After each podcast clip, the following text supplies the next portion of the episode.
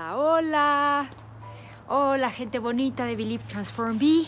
Hace unos días estaba leyendo una historia muy linda. Seguramente ustedes han escuchado la historia de los cinco ciegos eh, que no sabían que era un elefante y los acercan a un elefante para que platiquen que, cuál es su interpretación. Entonces el que agarró la trompa dice que es una, que es una serpiente, el que agarró eh, la, la, pata del elefante dice que es un árbol, quien le tocó el abdomen dice que es una pared y no se ponen de acuerdo y empiezan a pelear. Porque obviamente cada uno estaba viendo una parte distinta del elefante y entonces estaban regresando a su pasado, a lo que conocían y con eso le daban una interpretación. Bueno, pues una maestra le estaba contando esta historia a unos niños y al final de, contarles la historia, le preguntó a un niño, le dijo, eh, a ver, Pablito, ¿qué característica tenían estas personas que estaban tocando el elefante y que tenían que dar su interpretación?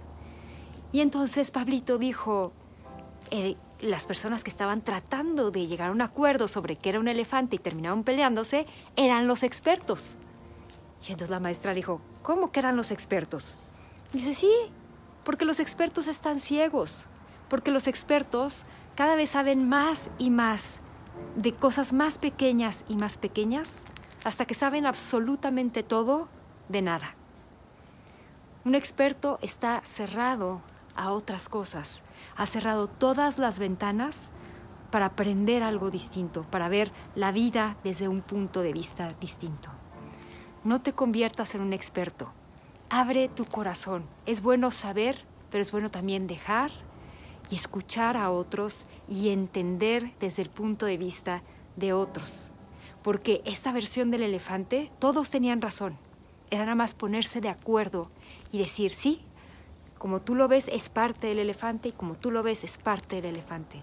Pero cuando nos volvemos expertos, nos quedamos con la pata del elefante o con la la cola del elefante y somos incapaces de ver más allá.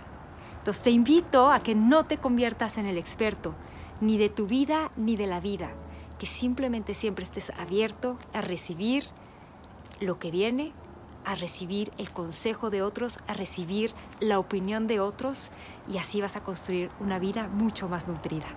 Aquí te dejo. Gracias por estar aquí. Nos vemos en la siguiente cápsula. Bye bye.